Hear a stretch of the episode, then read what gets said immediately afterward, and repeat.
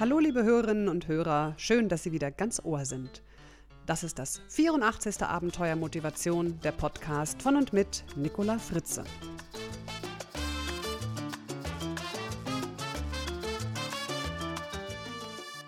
Unser Thema heute vom Pappkarton und dem großen Glück. Wir haben vor kurzem unseren Keller aufgeräumt. Nein, nicht das erste Mal, wir machen das immer mal wieder und ich finde, das tut immer wieder richtig gut. Entrümpeln, Sperrmüll auf dem Gehweg anhäufen oder Dinge weitergeben, die andere gut gebrauchen können. Beim Entrümpeln kam mir wieder mal ein Pappkarton in die Hände. Er war mir schon sehr vertraut. Ja, wir beide haben auch schon den Umzug hierher vor etwa sechs Jahren zusammen gemacht. Und mein Mann hat schon mehrfach gefragt, was da eigentlich drin ist und ob das nicht mal weg kann. Jedes Mal habe ich schützend meine Arme um den Karton gelegt. Nein, der bleibt. Da sind nützliche Sachen drin. Ehrlich gesagt wusste ich diesmal gar nicht mehr, was da drin ist. Ich wusste nur, dass ich beim letzten Entrümpeln reinschaute und damals beschlossen hatte, dass der Inhalt des Kartons nützlich ist und daher nicht ausgemistet wird. Aber das wollte ich natürlich nicht zugeben. Irgendwie war ich dann doch neugierig und wollte wissen, was da eigentlich wirklich drin ist, und als mein Mann mal nicht hinschaute, öffnete ich heimlich diesen Karton und entdeckte Zeitungspapier. Puh, viel Zeitungspapier. Also geformtes Zeitungspapier, sprich also Zeitungspapier in das, was eingewickelt wurde. Es waren Bilderrahmen. Die meisten Bilderrahmen waren leer, aber es gab auch einige eingerahmte Fotos aus alten Zeiten. Ich tauchte in meinen Gedanken in die Vergangenheit. Ach ja. Plötzlich hörte ich meinen Mann sagen, Ach, ist das nicht die Karikatur, die wir damals in Budapest von uns machen lassen haben, damals da zu Silvester? Ja, genau. Und die schmeißen wir nicht weg. Die hängen wir jetzt auf, und zwar hier im Keller. Also um es jetzt kurz zu machen, die meisten Bilder, vor allem die mehr oder weniger zerkratzten alten Bilderrahmen, haben wir entsorgt. Aber drei kleine, wertvolle Fundstücke haben jetzt wieder einen neuen Platz. Und ich freue mich richtig an ihnen. Ich glaube, viele haben so einen Karton im Keller, von dem sie gar nicht so genau wissen, was da eigentlich drin ist. Und vielleicht kann man ja nach ein paar Jahren einfach mal sagen, ich habe nichts vermisst, also kann der Karton weg. Okay, kann man machen. Aber ich finde, es lohnt sich, noch mal reinzuschauen, bevor man ihn ausmistet. Und vielleicht entdeckt man wirklich noch einen kleinen Schatz aus längst vergangenen Zeiten und kann sich wieder an diesem Schatz erfreuen. Der Pappkarton steht noch für viel mehr, nämlich für den Ballast, den wir in unserem Leben haben. Noch vor 50 Jahren hatten wir selten Platz, so einen Karton überhaupt aufzuheben. In den USA hat sich zum Beispiel die Wohnfläche in den letzten 50 Jahren verdreifacht. Aber dieser Platz reicht ihnen immer noch nicht, denn auch die Quadratmeterzahl von Mietlagerräumen hat erheblich zugenommen. Ein Phänomen, das ich auch bei uns in Deutschland beobachte. Offensichtlich kaufen wir also immer mehr Gegenstände und hinterlassen natürlich damit auch einen immer größeren ökologischen Fußabdruck. Aber das Anhäufen von Besitz macht uns keineswegs glücklicher. Unser Glückslevel ist eben leider nicht mitgewachsen. Im Gegenteil. Laut WHO litten noch nie so viele Menschen in den Industrienationen unter Depressionen wie heute. Haben wir verlernt, uns mit weniger zu beglücken? Liegt das große Glück in den kleinen Dingen? Im weniger haben, dafür mehr sein? Sie merken schon, jetzt wird es so ein bisschen philosophisch. Der griechische Philosoph Epikur dachte lange darüber nach, was das Leben wirklich angenehm macht. Und er erkannte, dass es nicht der Luxus ist, sondern die kleinen, leicht erreichbaren Freuden. Epikur unterschied drei Kategorien, wie Freude entstehen kann. Die erste Kategorie ist das Natürliche und Notwendige. Dazu gehören Freunde, Freiheit, die Möglichkeit nachzudenken, Nahrung, Wohnung und Kleidung.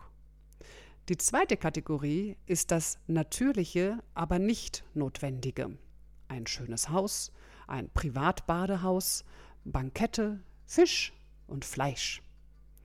Die dritte Kategorie ist das weder natürliche noch notwendige. Und dazu gehört Ruhm und Macht.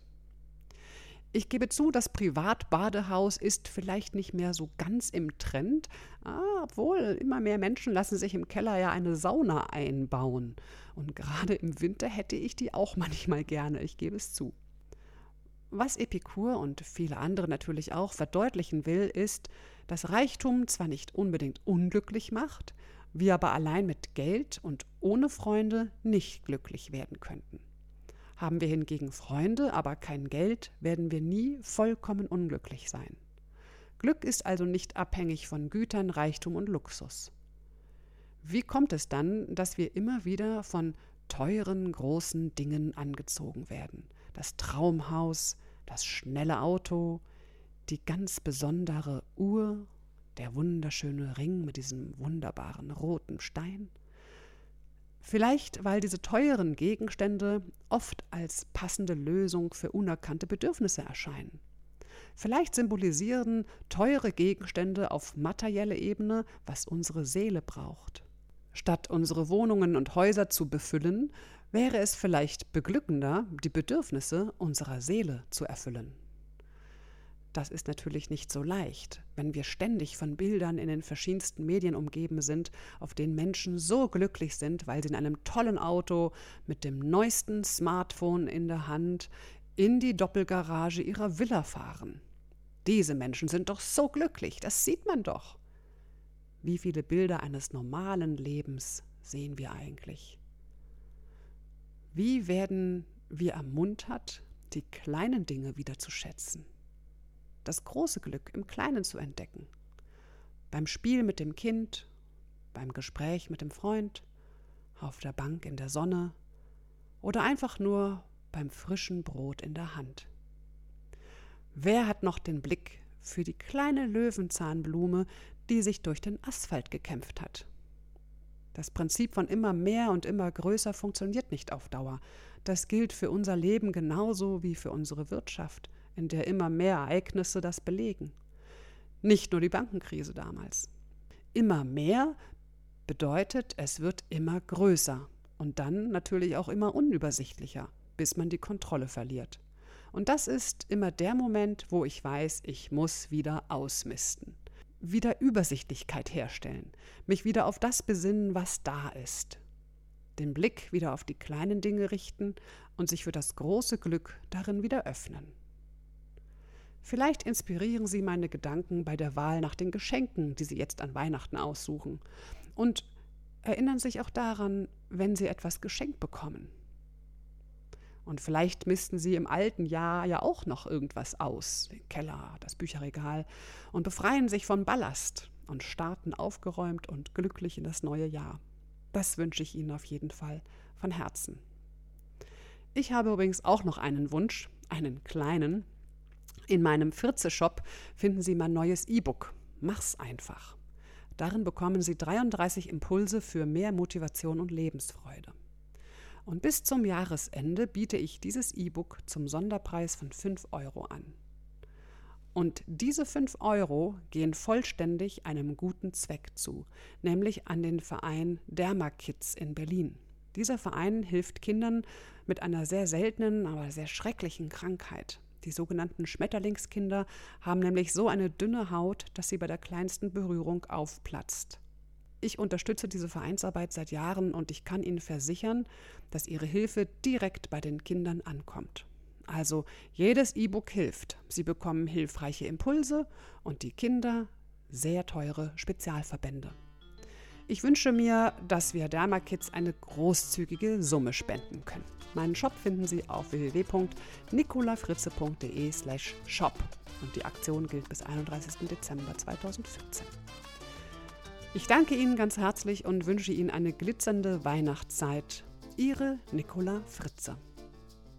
Weitere Informationen zu mir und meinen Vorträgen finden Sie auf www.nicolafritze.de. Entdecken Sie dort auch meinen zweiten Audiopodcast, den Fritze Blitz, und meine Videopodcasts, den Fritze Talk.